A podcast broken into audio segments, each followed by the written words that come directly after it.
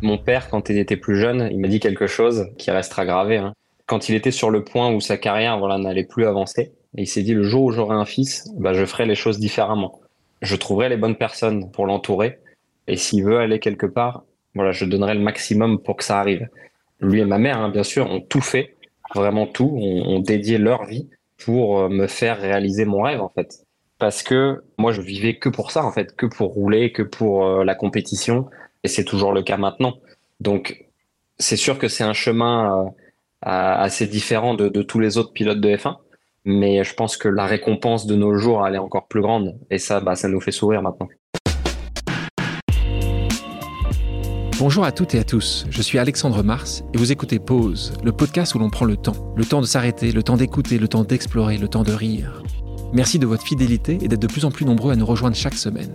Chaque épisode est l'occasion de marquer un temps d'arrêt pour aller à la rencontre de mes invités. Ces femmes et ces hommes sont des artistes, des chefs d'entreprise, des écrivains, des entrepreneurs, des sportifs ou des activistes ils ont accepté le temps d'une pause de nous livrer les dessous et les secrets de leur parcours. Nous allons parler de réussite et d'échec, d'engagement et de mission, d'entrepreneuriat et de défis. Un moment unique et sans concession pour vous inspirer et vous évader. Vous êtes en pause, soyez les bienvenus. Vous l'avez certainement découvert sur Netflix, et même si vous n'êtes pas fan de Formule 1, je vous conseille d'écouter ce podcast avec une personne tellement humaine. Pause vous amène sur les pas d'un des pilotes de Formule 1 les plus prometteurs de sa génération. Pourtant, rien ne le prédestinait à une telle carrière. Né dans l'heure, il grandit au sein d'un milieu modeste auprès de ses parents d'origine espagnole, propriétaires d'un garage près d'Evreux. À à peine 5 ans, il tombe amoureux du volant qu'il ne lâchera plus jamais.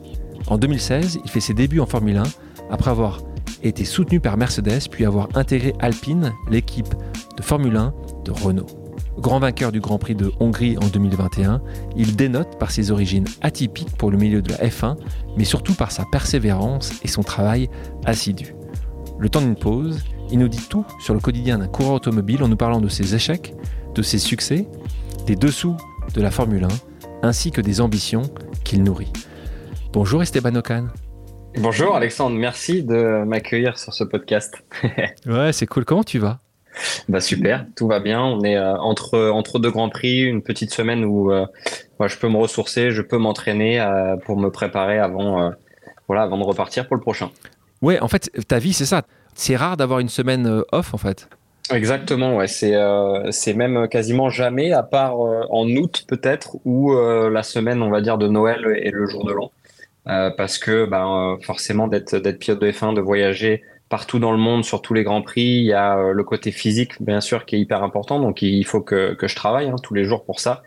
Et il y a aussi le, le fait qu'on doit être tout le temps en train de voyager, euh, travailler avec l'équipe. Il y a plus de 1000 personnes qui travaillent pour, pour deux voitures. Donc, euh, donc un, peu, un, peu, un peu de pression, quoi. Exactement. Il y a, y a de la pression, il y a des enjeux et, euh, et forcément, c'est un travail à, à, temps complet où on compte pas les heures parce que je suis un grand passionné, forcément. Et Esteban, dis-moi, parce que c'est vrai que nous, ce qu'on voit, les gens qui regardent la F1, ils te voient le week-end avec euh, voilà, les, les, essais puis le Grand Prix. Là, tu me disais que justement, tu travailles tous les jours. C'est quoi tous les, tous les jours? C'est que tu, c'est une heure, c'est cinq heures, c'est du travail technique, c'est tactique, c'est physique? C'est quoi ce qui se passe derrière? Les, les, gens euh, vont penser que en fait un, un, un Grand Prix de F1 c'est samedi dimanche. Bah oui. C'est ce qu'on voit à la télé forcément. Euh, et bien sûr, il y a les essais le vendredi, mais on pense que que voilà c'est trois jours euh, entre guillemets à fond. Alors que non, pour nous un Grand Prix c'est une semaine. c'est le simulateur qui va être une journée complète d'essai avant le avant le Grand Prix. Donc on va préparer, travailler avec toute l'équipe, pour être sûr d'avoir la meilleure voiture possible quand on arrive sur, euh, sur ces Grands Prix. Euh, donc ça, c'est toutes les semaines, au moins une à deux journées par semaine euh, en fonction de, de ce qu'on a à faire exactement. Donc je vais passer pas mal de temps en Angleterre. Et il y a le reste aussi, bien sûr, tout le travail physique qui va être des, des grosses, grosses séances, que ce soit cardio, que ce soit musculation, que ce soit réactivité, coordination. donc on va passer bah, des journées complètes en salle. Hein. pendant l'année, ça va être à peu près du 3 heures par jour. Euh, pendant l'hiver, on va développer. Euh, bah, c'est des vraies journées de 9 heures à, à midi, à 13h30, à 18 quoi.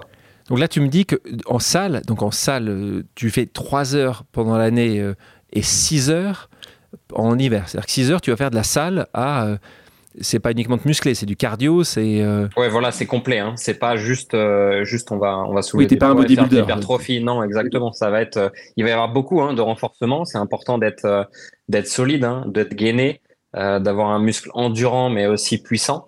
mais il nous faut un cardio, voilà, qui est, qui est à toute épreuve. Donc, on va passer beaucoup de temps sur, sur les vélos, sur voilà les tapis de course ou courir en montagne. Et ça, c'est ce que je vais faire pendant toute la préparation d'hiver sur Annecy. Quels sont les chiffres que tu peux nous donner qui font comprendre en fait l'intensité euh, d'une course? En termes de G, en termes de kilométrage? Il y a plusieurs choses, je pense, qui peut qui peut parler aux gens. Euh, la première chose, c'est euh, beaucoup de personnes disent bah, si on freine à fond sur une voiture, ah on va se taper la tête contre le pare-brise. Il faut savoir qu'une voiture de route un peu à peu près normale hein, va atteindre à peu près 1 G maximum en, freinant à toutes ses forces sur la pédale de frein. Nous, ce qu'on va subir sur les jets latéraux dans des virages rapides en Formule 1, c'est six fois ça. Donc c'est 6 G et pendant deux heures du coup de course sur un Grand Prix. Euh, donc c'est à peu près des, des jets euh, pas euh, comme les avions de chasse forcément, qui sont un peu plus, ils vont atteindre 8 ou 9 peut-être. Euh, mais nous, voilà, on va atteindre 6 sur des pics. C'est des voitures qui, qui défient les lois de la physique. Et, euh, et, voilà, c'est ce qu'il y a de plus rapide forcément sur Terre. Donc, euh, il faut qu'on soit préparé, il faut qu'on soit, fort, qu'on soit endurant. Euh, sinon, bah, ça peut, bah, premièrement, être dangereux et deuxièmement, on va ne pas performer. Merci Esteban pour toutes tes explications. Donc, tu es né en 1996, tu as grandi dans l'Eure, Évreux précisément, auprès de tes deux parents, donc Laurent et Sabrina il tenait, alors ça c'est certainement un intérêt euh, pour ceux qu'on va voir après, il tenait un garage. Tu deviens passionné de F1, mais c'est parfois les parents, c'est souvent les parents euh, qui montent cette passion-là. Non, ça n'a pas été du tout comme ça. En fait, euh, bah bien sûr, mon, papa et ma maman avaient ce petit garage en fait où ils étaient tous les deux et, mon papa, bien sûr, travaillait sur la, partie mécanique, voilà, des voitures. Il y avait un peu ce côté magique où je partais le matin de l'école et je voyais cette voiture démontée euh, qui était euh, bah, en pièces forcément mon papa avec euh, les mains pleines de cambouis euh, voilà jusqu'aux aux avant-bras. Et je revenais en fait de l'école. Et, et, je voyais cette voiture toute remontée qui avait pris vie qui démarrait. Et pour moi voilà c'est une passion l'automobile depuis depuis tout jeune parce que bah j'en ai vu beaucoup de sortes de voitures différentes. J'ai vu bah, toutes les le côté mécanique tout le côté travail que mon père bien sûr a, a fait là-dessus. Et, et j'ai toujours en fait trouver cette liberté en voyant une voiture qui démarre et j'ai toujours trouvé ça en fait très satisfaisant. Et, euh, et voilà, j'adore euh, les voitures, que ce soit des voitures anciennes, que ce soit les voitures modernes. Je suis juste un grand fan d'automobile en général. Tu en as combien aujourd'hui des voitures? J'en ai quelques-unes. J'ai euh, la chance maintenant d'avoir mon papa qui travaille oui, pour, pour ma petite collection euh, de voitures. Donc, euh, T'es fan, tes parents sont, sont au garage, t'es absolument fan de voiture. Mais il n'y a rien encore de compétition oui, rien. à ce moment-là. Exactement. Rien. Et ce que j'aime bien, c'est que tu as aussi dit, c'est marrant, tu dis encore aujourd'hui, t'aimes la voiture parce que tu as un sentiment de liberté. C'est ça. Ce que je vais faire avec les, les amis, euh, voilà, quand, euh, quand j'ai un peu de temps euh, off, ça m'arrive de temps en temps quand même. Voilà, on va prendre des, des engins et puis peu importe, voilà, ça roule, ça fait du deux roues, ça va dans la terre ou ça va sur la route, on va aller faire un tour, on va s'amuser quoi. voilà, moi c'est ce que j'aime, c'est ouais, c'est ce sentiment de liberté, c'est ce sentiment de, de pousser, de puissance, et puis l'adrénaline aussi que ça procure. Donc tu es tout jeune, quand je lis ton histoire, tu te retrouves en mini-carte, et là tu as quoi? Tu as 4-5 ans? Comment tu fais? Parce que là, tes parents, quand même, on l'a dit, des revenus modestes. On sait très bien que le karting, pour toute personne qui a pu voir un, un, karting pas loin, ça coûte quand même un peu d'argent pour faire juste un tour. Alors, en faire une passion, euh, ça demande beaucoup plus que ça. Alors, ça a été un peu par hasard. Hein. Bon, il faut savoir que mon père, c'est euh, quelqu'un de, de, très c'est un grand compétiteur dans tout euh, tout ce qu'il a fait. Euh, il a été champion de France de cyclisme euh, junior quand il était plus jeune. Et malheureusement, euh, voilà, il n'a pas réussi à, à percer euh, dans le milieu voilà du cyclisme parce que pour plein de raisons, pas les bonnes personnes, pas le bon entourage et voilà, c'est quelqu'un qui avait des, des, des, possibilités et des capacités pour pour être professionnel sûrement, mais mais qui n'a pas réussi pour pour d'autres raisons. Euh, ça, c'est une chose, mais on va y revenir après de pourquoi. Voilà, je vous, je vous dis ça tout de suite. Euh, je suis arrivé en fait dans dans le karting un peu par hasard, on va dire, parce que euh, mes parents étaient euh, avec des amis euh, dans un complexe un week-end où il y avait du paintball, jet ski et karting. En fait, il y avait ce petit baby kart à ce moment-là où voilà, je saute dedans et je dis bah, je veux faire un tour, je veux faire un tour. J'avais quatre ans à ce moment-là. Il y avait un autre jeune, un autre petit aussi qui était qui était avec moi à ce moment-là. Donc donc les les moniteurs disent OK, ils peuvent partir, faire un tour. L'autre petit donc part en même temps que moi, il se tape tout de suite la barrière. Moi, pendant 15 minutes, les moniteurs n'ont pas, ont pas réussi à m'arrêter parce que j'arrivais à, à, les esquiver en fait comme des cônes. Donc personne n'arrivait à m'arrêter. Pendant 15 minutes, je me suis pas arrêté. Et, euh, et, ça a commencé comme ça en fait. Euh, moi, je, je, réclamais de faire du karting tout le temps. Euh, donc j'ai eu ce, petit kart à Noël où je commençais sur la pelouse de chez moi. C'était un hobby. Hein. Euh, à ce moment-là, c'était les petits karts avec les moteurs de débroussailleuse. Hein. Euh, donc voilà, à ce moment-là, on se doutait pas de, ce qui allait arriver quoi. Ce qu'il faut que nos auditrices et nos auditeurs comprennent, c'est qu'à un moment, tes parents vont décider de dédier une grande partie de leur existence à ton succès ils vont vendre leur garage, vous allez habiter dans une caravane. À quel moment ça s'est passé chez toi? À quel âge ils se sont dit on arrête tout et Esteban, tu seras celui de la famille qui réussit? C'était, je pense, quand on avait. Euh, euh, quand j'ai eu 10 ou 11 ans, en fait, on a commencé les compétitions. Donc, du coup, quand j'avais 7-8 ans, je roulais déjà à l'époque avec, euh, avec Charles Leclerc, euh, avec, euh, avec Pierre Gasly, avec plein d'autres voilà, professionnels qui, qui a maintenant. Hein. Et, euh, j'ai gagné voilà beaucoup de compétitions régionales, euh, nationales à ce moment-là. Et c'est là où c'est devenu de plus en plus sérieux, où euh, il y a des écuries en fait qui, commençaient à nous parler, des écuries de Formule 1 pour gérer en fait ma carrière jusqu'après. Sauf qu'à ce moment-là, bah c'est pas quelque chose qu'on qu'on avait signé ou qu'on avait la possibilité à ce moment-là. Donc on a commencé à partir sur les courses internationales en fait quand j'avais ouais 11 ans, 12 ans. Euh, et là, ça commençait à coûter voilà beaucoup d'argent. Donc forcément, euh, euh, mes parents bah, se sont dit c'est la seule le seul moyen. Donc il faut qu'on qu'on sacrifie le, le, maximum possible, hein, bien sûr, pour pour continuer. Tu le comprends ça? Comment tu analyses ça quand tu as 11-12 ans? Bah, j'avais beaucoup de poids forcément sur. Ouais, sur... C'est une charge mentale, c'est une charge mentale considérable. C'est sûr, c'est sûr, mais en fait, je vais revenir là-dessus. Mais en, mon père, quand il était plus jeune, il m'a dit m'a dit quelque chose euh, qui, euh, qui restera gravé, hein, je pense. Euh, quand, quand il était sur le point où sa carrière voilà, n'allait plus avancer, il s'est dit le jour où j'aurai un fils, bah, je ferai les choses différemment. Euh, je trouverai les bonnes personnes euh, pour l'entourer. Euh, et s'il a un talent et s'il veut aller quelque part, voilà, je donnerai le maximum pour, pour que ça arrive. donc, lui et ma mère, hein, bien sûr, ont tout fait, vraiment tout, ont, ont dédié leur vie pour me faire réaliser mon rêve en fait, euh, parce qu'il voyait que ouais, il y avait peut-être une possibilité euh, et qu'on pouvait avoir une vie bah, forcément différente, mais aussi parce que bah moi je, je vivais que pour ça en fait, que pour rouler, que pour la compétition, et c'est toujours le cas maintenant. donc c'est sûr que c'est un chemin assez différent de, de tous les autres pilotes de F1. Euh, tout le monde a eu leurs difficultés hein, euh, pour, euh, pour arriver jusqu'à jusqu'à la F1. Nous, on en a eu beaucoup, euh, mais je pense que le, la récompense de nos jours, elle est encore plus grande. Et, et ça, bah, ça nous fait sourire maintenant. Esteban, je te propose maintenant une pause amicale, je vais dire familiale. Le principe est simple, j'ai demandé à quelqu'un qui te connaît de te poser une question surprise. On l'écoute. Bonjour mon fils, j'espère que tu vas bien. J'avais une petite question à te poser. Euh, c'est quoi ton meilleur souvenir des années karting? C'est papa, Laurent. C'est papa.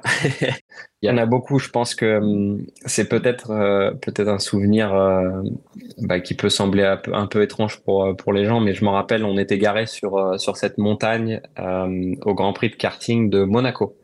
On faisait à l'époque en 2010. Et je me rappellerai toujours me réveiller dans la caravane, bah, comme tous les matins, hein, mais ouvrir la porte et avoir en fait euh, la mer euh, juste en face parce qu'on était sur le rocher euh, à côté du stade de foot de Monaco. Ouais, Saint Louis II. Saint Louis Et donc oui, ce que je disais tout à l'heure, ce que les gens comprennent, c'est que vous avez habité, donc quand vous avez vendu le bien, comme ça vous partiez d'un Grand Prix à un autre Grand Prix de karting. Tu as habité combien de temps dans une caravane? Trois ou quatre ans, je pense. Ça a été surtout au, au début parce que bah, bien sûr, on avait pris ce choix euh, de, de, faire ça comme ça, et puis euh, et puis c'était euh, ce qu'il y avait de mieux, hein, parce que on voyait les autres pilotes aller à l'hôtel, c'était bien euh, qu'ils aillent à l'hôtel, il y a pas de problème, hein, c'est c'est très confortable, mais ils perdaient une heure de sommeil à chaque fois parce que nous on dormait sur sur la piste, donc moi je pouvais me réveiller plus tard et puis travailler plus longtemps le soir avec mon papa sur le karting. donc être plus préparé et puis être, être du coup meilleur. voilà, nous c'est comme ça qu'on le voyait.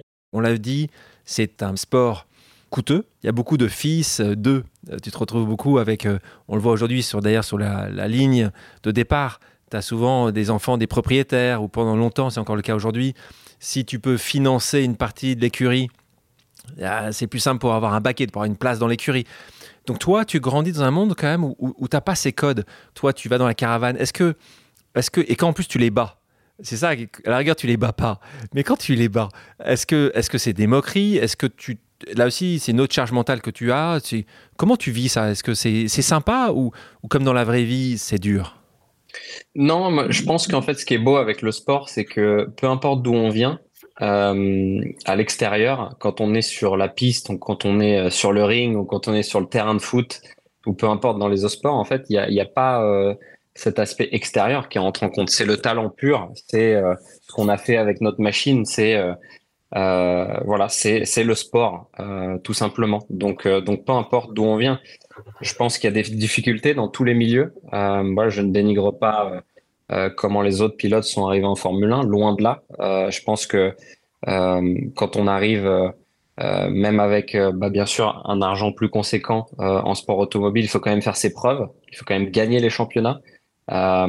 Et, voilà, c'est c'est juste le sport pur. On se retrouve tout seul. Hein. à ce moment-là, il n'y a plus personne autour, il n'y a plus le staff, il n'y a plus toutes ces, tous ces gens qui vont nous entourer. C'est nous et l'outil.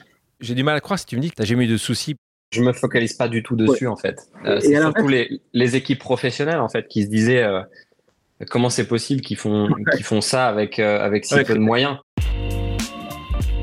C'est plutôt 95% la voiture qui va faire que qu'on peut se battre pour des victoires et, et des podiums. Bien sûr, il faut toujours battre son coéquipier pour gagner le titre, mais il faut avoir une voiture compétitive pour pouvoir se battre devant, ce qui n'est pas le cas de tout le monde sur la grille. Et à l'inverse, toi parfois, tu t'es dit il a quand même ce poste-là ou ce baquet-là. C'est injuste. Je me le suis déjà dit sur, sur euh, quelques occasions, euh, mais, euh, mais je me suis, en fait, je me suis toujours mis dans l'optique que mon travail paierait à un moment ou un autre. Ça a été quand j'étais plus, plus âgé, ça, vers mes 17 ans. voilà, je, gagne le championnat de, de Formule 3. Forcément, on se dit, bah, il y a peut-être un, un avenir euh, rapide euh, qui peut arriver en Formule 1. À ce moment-là, euh, on n'a plus de solution parce que bah, la société de, de, management qui me, qui me suivait, qui s'appelait Gravity Sport Management à l'époque, qui m'avait qui m'avait suivi depuis mes années karting, tout financé ma carrière jusqu'en jusqu'en Formule 3, a eu des problèmes. donc ça aurait été normalement le la voie normale de faire Formule 3, Formule 2 mais euh, bah voilà, plus de plus d'argent. Donc euh, plus de possibilités pour moi de, de continuer à ce moment-là. Donc là, on se dit, bah c'est simple, je vais retourner travailler avec euh, avec mon papa hein, dans les voitures. Euh, ma carrière va s'arrêter là, alors que j'étais champion d'Europe de, de, Formule 3, quoi. Et, euh, et d'autres pilotes forcément ont pu continuer. des pilotes qui avaient qui avaient pas gagné le titre, hein, par exemple.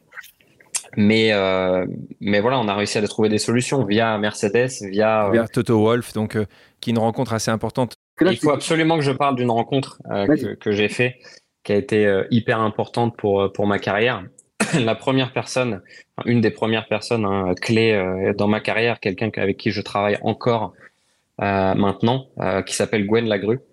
et on a eu un, meeting quand j'avais 12 ans, je pense où euh, voilà, on arrivait, euh, je me rappelle, tout préparé avec euh, les petites feuilles, les chronos, pour montrer en fait que, voilà, on était compétitif et qu'on pouvait se battre contre ces grosses équipes. Et je me rappelle, on est arrivé une heure en retard parce qu'on a eu bah, un problème avec le camion qui est tombé en panne sur l'autoroute. Donc, donc mon père est arrivé encore avec les mains, voilà, plein de cambouis. On est arrivé une demi-heure en retard, donc bien sûr, très gêné à cause à cause de ça. Qu'est-ce que faisait Gwen? Qu'est-ce que faisait Gwen à ce moment-là? Gwen, avec Eric Boulier, en fait, gérait euh, le, le, programme Gravity Sport Management. voilà. Et Gwen, euh, maintenant, en fait, a eu la même transition que moi, euh, est passé du côté management Mercedes. donc voilà, il, manage tout le, le, programme jeune pilote chez Mercedes. Donc, donc je fais partie toujours. Hein. Parce que tu es toujours jeune. Attends. Oui, tu, es toujours jeune. Je suis pas si vieux encore. Mais, mais du coup, voilà, c'est, c'est comme je disais tout à l'heure, mon père m'a toujours dit de, de s'entourer voilà, des, des, bonnes personnes. Tu rencontres Gwen, à l'époque, c'est chez Gravity. Euh, je crois que c'était euh, euh, Gérard Lopez qui avait monté cette, cette, structure. Eric qui avait monté ça.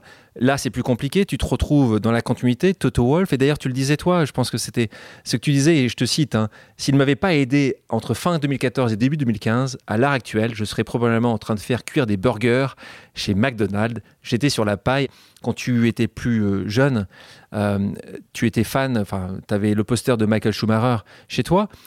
Et, et, moi, je me disais par rapport à Lewis Hamilton, qui a 10 ans plus que toi, mais il n'empêche, je le trouvais assez bien représentatif de, ta réussite avec euh, un papa qui a dédié beaucoup pour lui, qui n'avait pas grand-chose, euh, qui a fait une réussite euh, exceptionnelle. Ça, ça, a été aussi un moment où il était trop jeune, il était trop proche de ta génération pour que ça soit un idole. En fait, oui, quand, quand je regardais la Formule 1, moi, plus jeune, et que vraiment ça m'a donné l'amour du sport, c'était les batailles entre, entre Fernando Alonso et Michael Schumacher. Et, euh, et Michael, euh, je pense, a changé ce sport euh, du fait que quand il est arrivé euh, et quand il est reparti, euh, l'attente de toutes les équipes, hein, ce qu'elles avaient en fait sur sur les pilotes et, la, la, vision qu'elles avaient des pilotes a complètement changé. Il a révolutionné euh, le détail en fait du travail. Et, et la famille de Michael n'avait pas grand chose non plus. Euh, t'as raison. Le papa était maçon. Oui, t'as raison.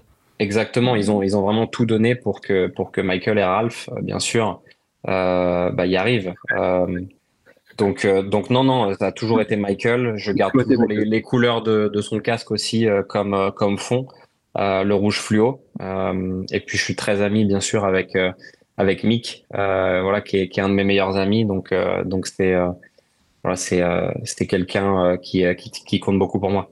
Aujourd'hui, cet accès à l'argent, c'était pas du tout pour ça que tu as voulu faire la F1. C'est ça qui est génial, c'était vraiment la passion.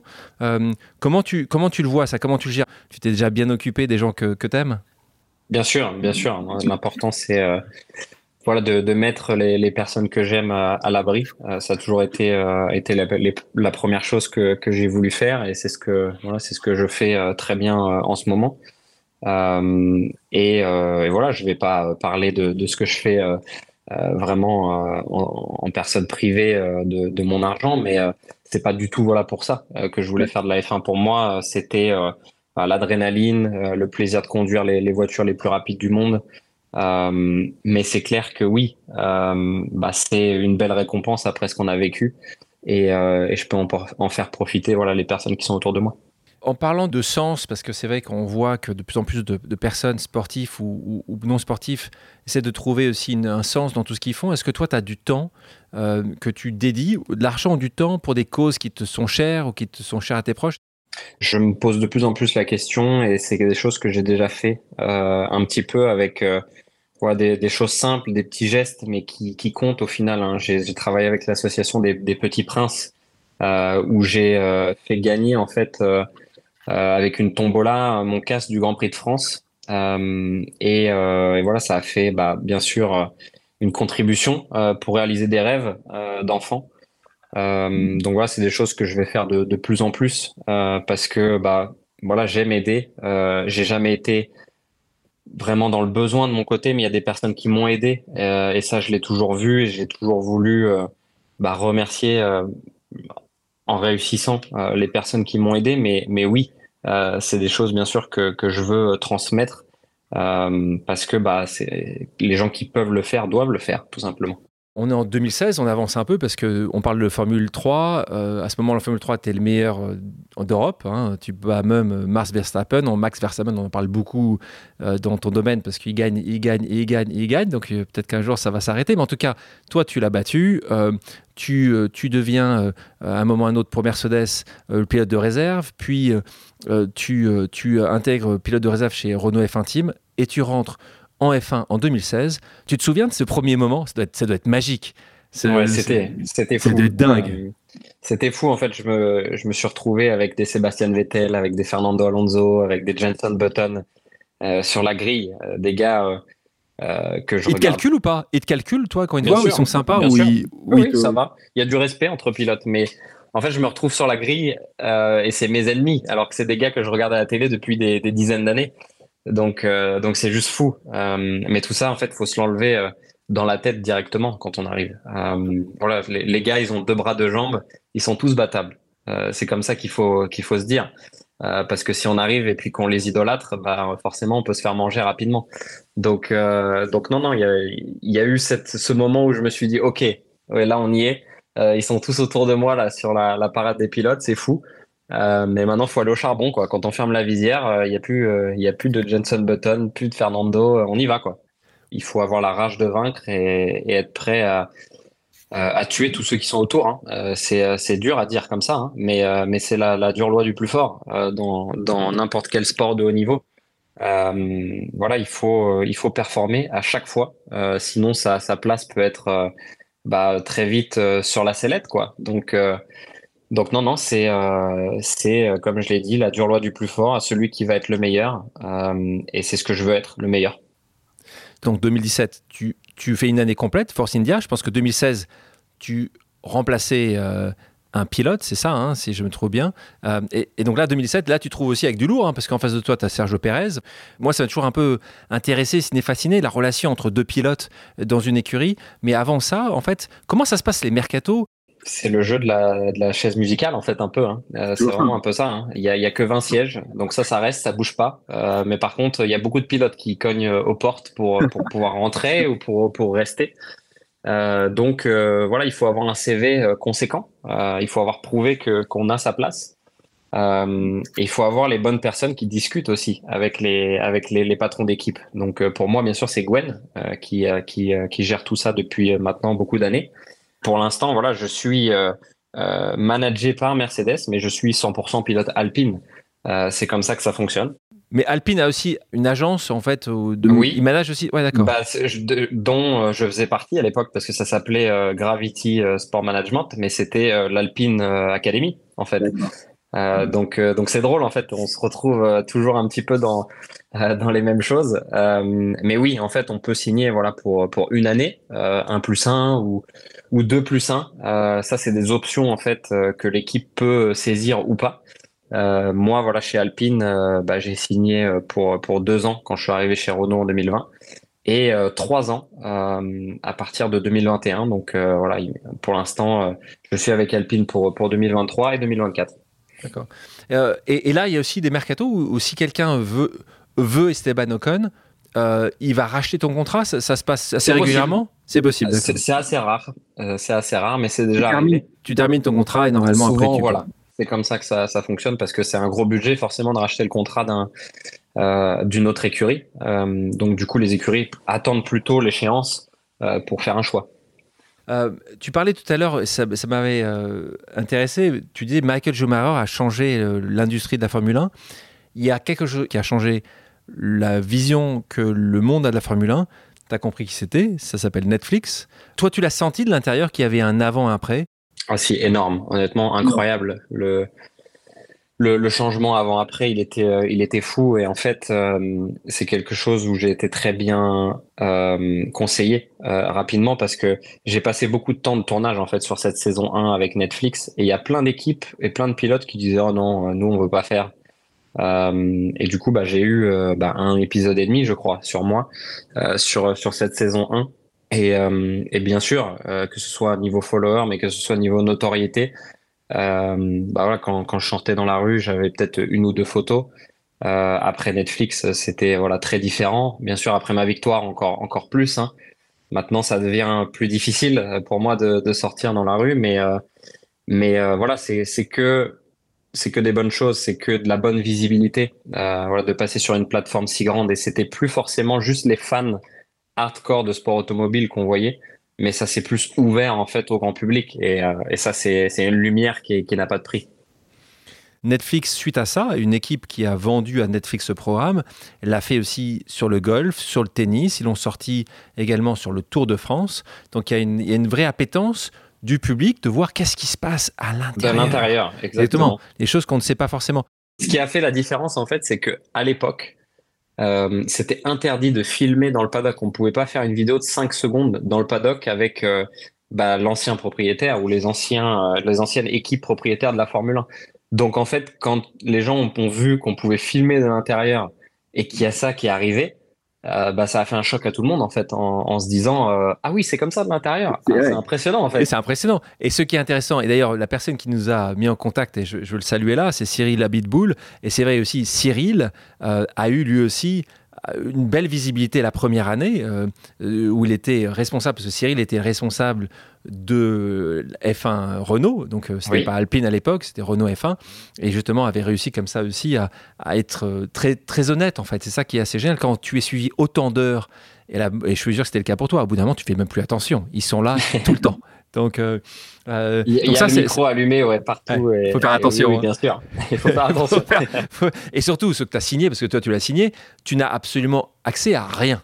Donc, en globalement, quand tu le vois sortir, as, voilà, tu, tu chocottes. Je, suis sûr que tu chocottes un peu parce que tu dis comment tu vas être mis en avant? Mais c'est le, c'est le, sait jamais. Hein. Ouais. C'est ça en fait le truc, c'est qu'il y a certains pilotes qui, qui n'étaient pas forcément de contents de, de, comment ils ont ils ont euh, sont apparus. tourner l'histoire, comment ils sont apparus en fait dans euh, voilà dans, dans la série. Euh, moi j'ai eu beaucoup de chance, on on m'a on m'a plutôt euh, voilà mis une bonne lumière à la place de mettre des choses négatives.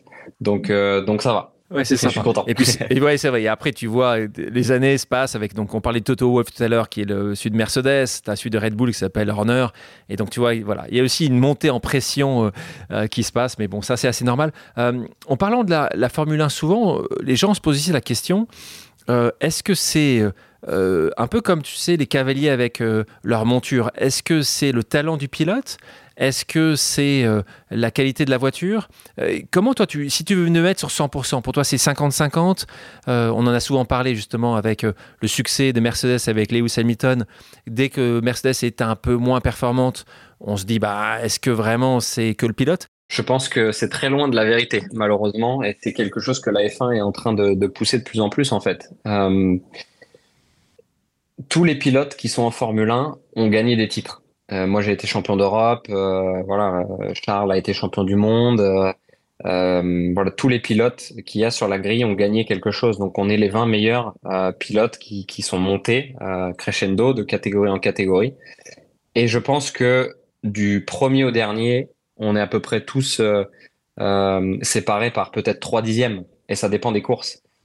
sauf que le gap qu'on voit maintenant, il est à plus d'une seconde entre le premier et le dernier. Et ça, euh, bah, ça, ça, se traduit par la voiture, euh, tout simplement. Donc, je dirais que c'est plutôt 95-5, malheureusement. Waouh. Euh, c'est plutôt 95% la voiture euh, qui va faire que qu'on peut se battre pour des victoires et, et des podiums. Bien sûr, il faut toujours battre son coéquipier pour gagner le titre, mais il faut avoir une voiture compétitive pour pouvoir se battre devant, ce qui n'est pas le cas de tout le monde sur la grille. La F1 est en train d'essayer de limiter, bien sûr, les budgets depuis quelques années. Euh, donc voilà, ils ont mis un budget cap pour toutes les équipes, donc on n'a pas le droit de dépenser plus qu'un certain montant. Euh, le montant a évolué, donc je sais plus exactement, mais je crois que pour l'année, ça devrait être aux alentours de 140 millions euh, pour deux voitures. et, et du coup, bah, on voit que les équipes se resserrent de plus en plus, ça devient de plus en plus serré. Et dans quelques années, je pense que bah, ça deviendra vraiment bah, le meilleur pilote qui gagnera à la fin le, championnat du monde, sans dénigrer bien sûr bah, tous les autres pilotes hein, qui, ont gagné euh, par, le passé parce que euh, voilà, il y a, énormément de talent euh, et je pense que Max est vraiment au top de son sujet en ce moment et Lewis a fait a, redéfini les limites de ce qui était possible de faire aussi en Formule 1. mais c'est clair qu'on aimerait tous voilà, pouvoir se battre pour des victoires sur chaque Grand Prix.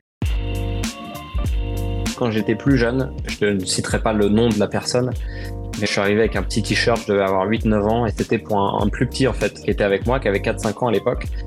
Et je vais voir cet athlète, et euh, je lui demande est-ce que c'est possible de, signer euh, le petit t-shirt? Et il me regarde et dit non, non, j'ai pas le temps. Donc je me suis dit euh, à ce moment-là, si un jour je suis dans cette position, jamais ça n'arrivera. Toi, tu as une pré-routine tu fais toujours la même chose Est-ce que tu es, exemple, le jour du, Grand Prix, tu te lèves du pied droit, tu mets le même caleçon, je te dis n'importe quoi, mais est-ce que toi aussi, tu, souvent les sportifs, ils ont, des, ils ont ces petites choses-là qui disent, moi, je vais faire ça à chaque fois Ouais, j'ai pas mal de petits trucs. Bien sûr, quand on, a eu un week-end euh, avec du succès et, des moments où voilà où ça marchait très fort, on aime bien garder les les mêmes automatismes, donc de faire à peu près tout le temps la même chose. Donc on a une routine avec mon physio où on s'échauffe toujours de la même manière.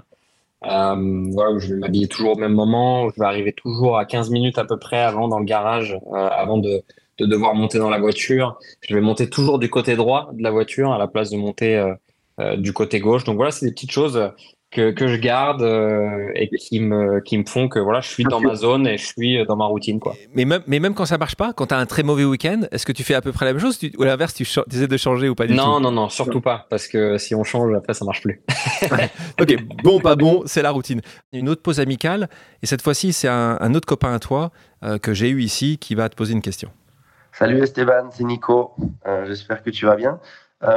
question que moi j'aime bien poser dans les podcasts, c'est un peu aussi c'était quoi un des moments les plus difficiles pour toi dans le sport euh, Peut-être euh, quand tu as eu des, quelques accidents avec tes coéquipiers, que ça on a en, commun, parce que moi aussi j'ai eu des accidents avec les coéquipiers, avec Lewis Hamilton, toi tu les, as eu avec, euh, je me rappelle plus qui c'était, mais peut-être ça c'était un moment des plus difficiles dans ta carrière, parce qu'après il y a toute l'équipe qui te, qui évidemment critique, etc et te donne des fautes ou de l'autre des fautes, etc.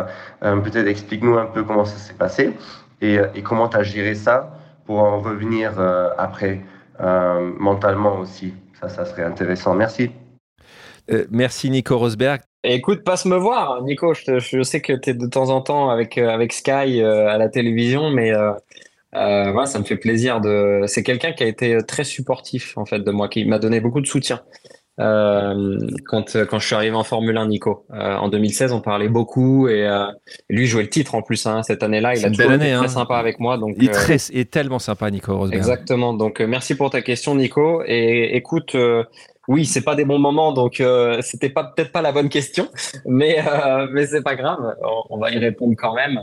C'est vrai que les, les, gens raffolent de ces petites histoires. Ben oui, c'est clair. Ben oui, excuse-nous, excuse-nous Esteban. C'est la télé-réalité de. Mais on aime ça, ben oui, c'est la vie, ça. Bien sûr.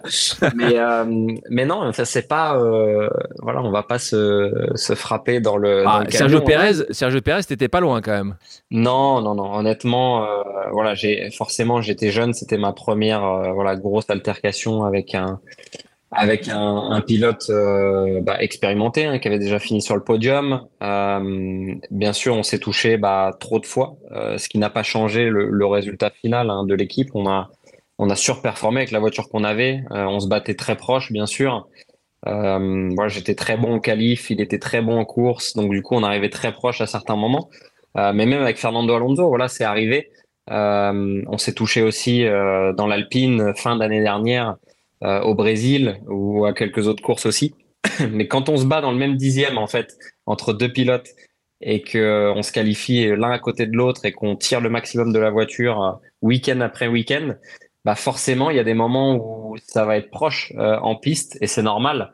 Euh, mais il faut limiter les dégâts. Voilà, à ce moment-là, et c'est ce qu'on a fait euh, bah, les deux fois où c'est arrivé, que ce soit avec Force India ou que ce soit avec Alpine, avec Fernando, on a réussi à, avoir le résultat équipe, euh, ce qui est important pour l'équipe. Et on a beaucoup de respect, euh, voilà, l'un pour l'autre avec Sergio ou l'un pour l'autre avec Fernando. On s'entend toujours très bien. Et de ce côté-là, voilà, c'est ce qui est important, euh, qui est une bonne alchimie entre les deux côtés du garage, qui est des débats, qui est voilà du, challenge des deux côtés pour tirer l'équipe vers le haut en fait. Et ça, c'est toujours quelque chose qui a eu, qui n'a jamais changé malgré ce que la presse pouvait dire. Bah, peut-être pour toi, moi j'ai l'impression quand même que dans d'autres équipes, euh, c'est pas le, même amour que, que, les deux. Et c'est peut-être normal aussi, tu le dis peut-être, c'est peut-être normal qu'il que y en a toujours un qui est peut-être mis en avant, souvent dans les équipes, ce qui n'est pas forcément le cas pour toi. Vous avez une certaine égalité. Mais parfois, dans certaines équipes, tu as quand même un, pilote numéro 1 et un pilote numéro 2. C'est vrai. En tout cas, ça m'est jamais arrivé euh, de ce côté-là. Et c'est quelque chose, justement, que Gwen euh, euh, bah, appuie euh, sur le contrat qu'il ne doit pas y avoir de pilote euh, numéro un dans l'équipe. C'est quelque chose qui est important aussi pour moi.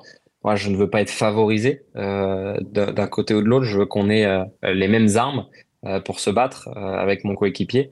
Et c'est ça qui me plaît dans la compétition. Et c'est encore la même chose où, où, je reviens quand, quand j'étais plus jeune. Ce que j'ai aimé dans le sport, c'est d'être à armes égales avec tout le monde. Il n'y avait pas du côté extérieur, de qui a le plus de moyens, de politique ou, quelque chose comme ça. C'était juste, voilà, toi, ton sport et ton talent. Peu importe, ça doit en rester là. merci, merci Esteban sur cette réponse. 2021, donc tu remportes ton premier Grand Prix, donc là Cocorico, c'est suffisamment rare hein, parce que c'est rarissime euh, et ça a été rarissime depuis 30 ans, je disais tout à l'heure, qu'un Français gagne un Grand Prix. Euh, tu il y a que, depuis les années 90, il n'y a que trois Français qui ont, eu la première place.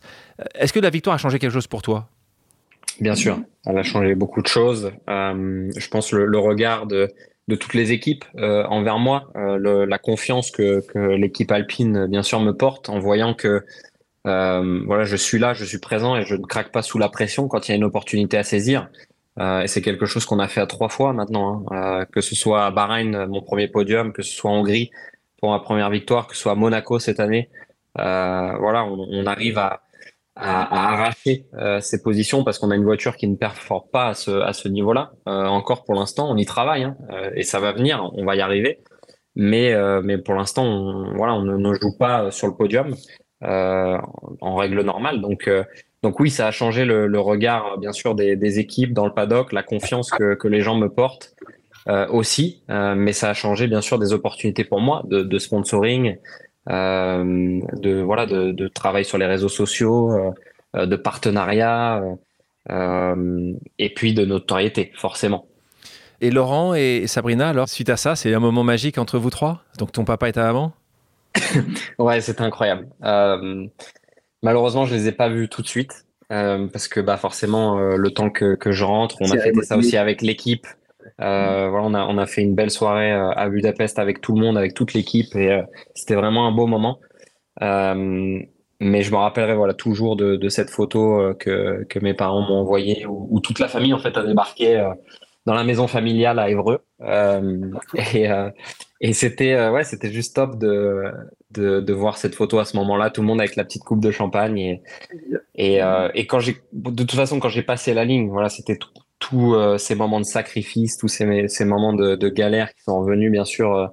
Euh, dans, dans ma tête et je les ai revus à ce moment-là et du coup bah forcément il y a l'émotion qui est, montée euh, mais euh, c'est juste le, plus beau des, feelings, de passer la ligne en premier, de se dire euh, bah, tout ce qu'on a fait, ça a fonctionné. Et puis voilà, on y est à ce moment-là, on a gagné un Grand Prix, ça y est. Ah, bravo encore. Et, et Esteban, faisons une petite pause F1 à présent pour mieux comprendre le pilote que tu es. Quelle est la plus belle course selon toi?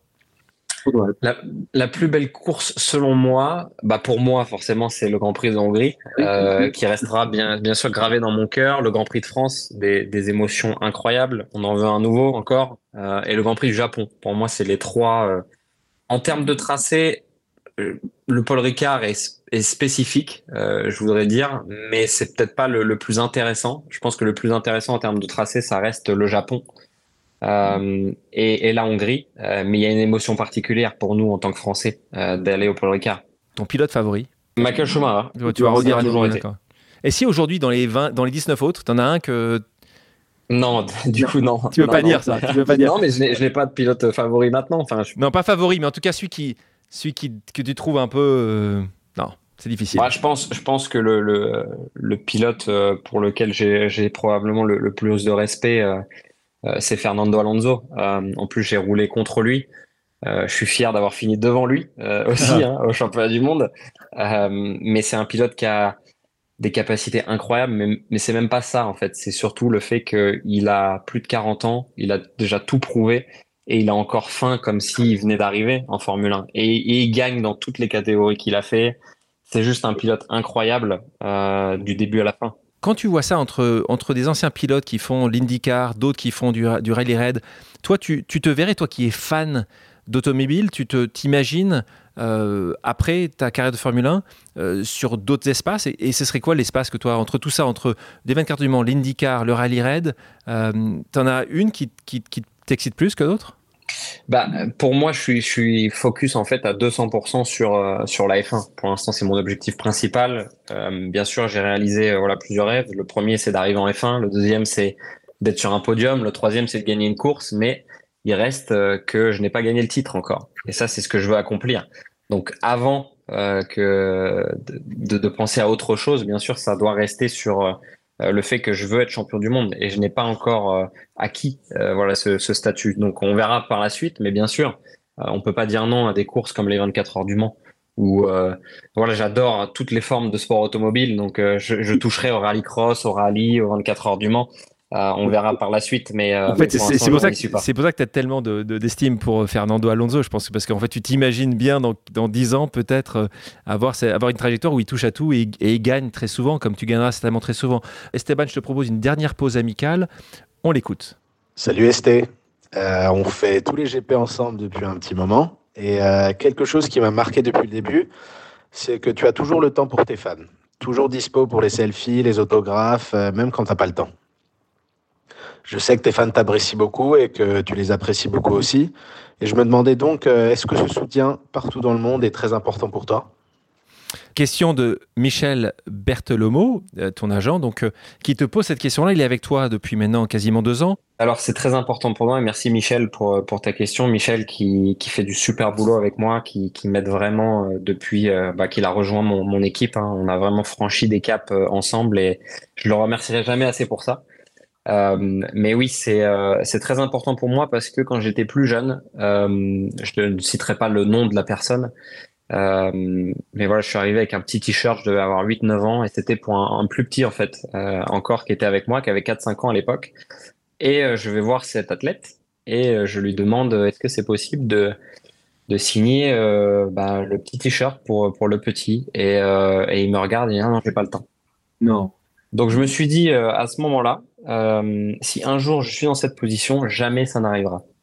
je me suis promis que jamais euh, quelque chose comme ça n'arrivera. Donc pour moi, voilà, des, enfants, des petits qui sont autour, je vais pousser les grands autour pour voilà prendre les petits à part, passer un moment avec eux, leur signer le t-shirt ou ce qu'ils ont à signer. Euh, parce que ça reste ancré en fait dans la mémoire. Ah, c'est une, une, blessure quoi en fait. C'est une blessure et je, et je la garde toujours. Euh... Il est encore il est encore sur cette terre ce, ce, cet athlète? bien sûr, je ne lui ai pas dit encore. Euh, tu mais, tu connais son numéro de téléphone. Oui oui. Ah, attends, faut, un jour, un jour là, il, faut... aura un petit appel de ma part. Donc non, c'est hyper important euh, pour moi de, de, de passer le maximum de temps possible avec avec tous mes supporters. Je, je, je reçois beaucoup d'amour partout dans le monde. Euh, bien sûr, c'est difficile euh, de faire ça, mais je suis toujours le, dernier parti euh, dans, dans, toutes les séances d'autographe officielles qu'on peut avoir ou dans tous les, les meet and greet qu'on peut avoir, et ça me tient vraiment à cœur. Ah, merci, merci pour eux, Esteban. Et je vous propose maintenant une pause musicale. Esteban, quelle est ta chanson culte? Celle qui me plaît le plus, forcément, et en plus quand on est entre amis et, et qu'on fait ce qu'on aime, ce qui est souvent glisser avec des voitures, souvent faire du drift, euh, bah voilà, c'est Teriyaki Boys, euh, Tokyo Drift. Euh, on met toutes les sauces de toutes les différentes, euh, les différents remixes qu'il peut y avoir, et puis on met ça à fond, et puis on met les voitures en travers, voilà, sur des circuits, et, et on se fait plaisir, quoi. on va en écouter un extrait. ドキドキですヒートアイランド飛び飛びで燃えるようしでぼちぼちね玉ねぎで誘うこっちこっちへヒートアップで通りそう街中すべて乗り込むめっちゃ借りもんだってシャフーごちゃごちゃファスや It's gotta be the shoes, gotta be the furs Et pour terminer, passons à une pause flash avec quelques questions rapides auxquelles tu devras me répondre du tac au tac. Est-ce que tu es prêt Je suis prêt. Si tu n'avais pas été pilote, quel métier aurais-tu fait euh, Pilote de motocross. Si tu faisais pas pilote de moto, de bateau, de, de voiture, tu aurais fait quoi Bah mécanicien, j'imagine. Mécanicien. Quel défaut t'inspire le plus d'indulgence Pas la feignantise, parce que je pense que la feignantise c'est le pire. Euh, donc ça, c'est, je, je serais pas. Ça, ça c'est la question. Quel est le pire défaut? Là, j'ai. C'est la feignantise. Ouais, parce qu'on peut pas être feignant dans notre société. Euh, c'est pas possible. Il faut se lever pour euh, pour acquérir ce qu'on veut. Euh, et voilà, il faut se bouger. Euh, c'est une bonne question. Je suis assez indulgent hein, comme personne. Quel est ton plus grand regret? Je n'en ai pas. Je pense que justement, j'ai toujours eu une vie où je ne voulais pas avoir de regrets. Je pense que c'est la pire des choses. Donc, j'ai pas de regrets. Ta plus grande peur? Ma plus grande peur, euh, le non-contrôle. J'aime pas euh, quand je ne peux pas contrôler quelque chose ou une situation. Et quelle est la destination idéale pour faire une pause? Évreux. T'es heureux à Évreux C'est Ouais, c'est la famille, les amis, voilà, c'est, euh, c'est là où je me sens où je me sens le mieux. Donc euh, j'ai euh, j'ai pas la chance d'y retourner autant que je voudrais, mais voilà, je peux pas bien là-bas. Je suis bien là-bas. Si les auditrices et les auditeurs ont des questions, peuvent-ils te contacter sur tes réseaux sociaux euh, Et quel est celui que tu vas regarder? Je pense que tu as une équipe évidemment, mais s'il y en a un qui, qui est le plus, euh, où il y a plus de chances que tu puisses euh, voir le message, ce serait lequel aujourd'hui? Bien sûr, bah, Instagram, TikTok, je pense que c'est les, les, deux, voilà, les deux plus gros outils maintenant où on peut, on peut me joindre, hein, tout simplement. et je vois énormément de messages de la part de vous tous, de la part des, des personnes qui me, qui me soutiennent. Euh, bien sûr, je peux pas répondre à tout le monde. J'essaie euh, de faire le mieux au mieux. Euh, mais voilà, je pense que Instagram, c'est, c'est peut-être l'outil le, le, le, mieux pour ça. Euh, mais TikTok devient bah, un très bon outil aussi. Et toi, tu as le temps de le faire toi-même ou, ou, c'est quand même rare que tu prennes le temps? Parce que ça peut non, prendre non, des heures. Moi, c'est moi qui fais, ça me prend des heures. bien sûr, le, euh, tout le, le contenu euh, qui va être pris, bah, c'est pas moi qui le filme parce que c'est moi je, je, suis acteur de la chose, euh, mais c'est moi qui récupère le contenu et qui poste, ouais, bien sûr. Waouh. Esteban, merci d'avoir accepté mon invitation. Bah merci Alexandre de, de m'avoir invité, c'était un plaisir. C'était cool, merci beaucoup. Merci à toutes et à tous d'avoir pris le temps de faire une pause avec nous. J'espère que l'émission vous a plu, inspiré ou fait réfléchir. Si c'est le cas, je compte sur vous pour le partager avec vos proches, laisser un commentaire et mettre la note de 5 étoiles sur les plateformes d'écoute. Si vous voulez me suggérer des invités ou simplement me faire part de retour, vous pouvez me contacter via LinkedIn en tapant Alexandre Mars ou bien m'écrire à l'adresse suivante, le podcast pause at gmail.com.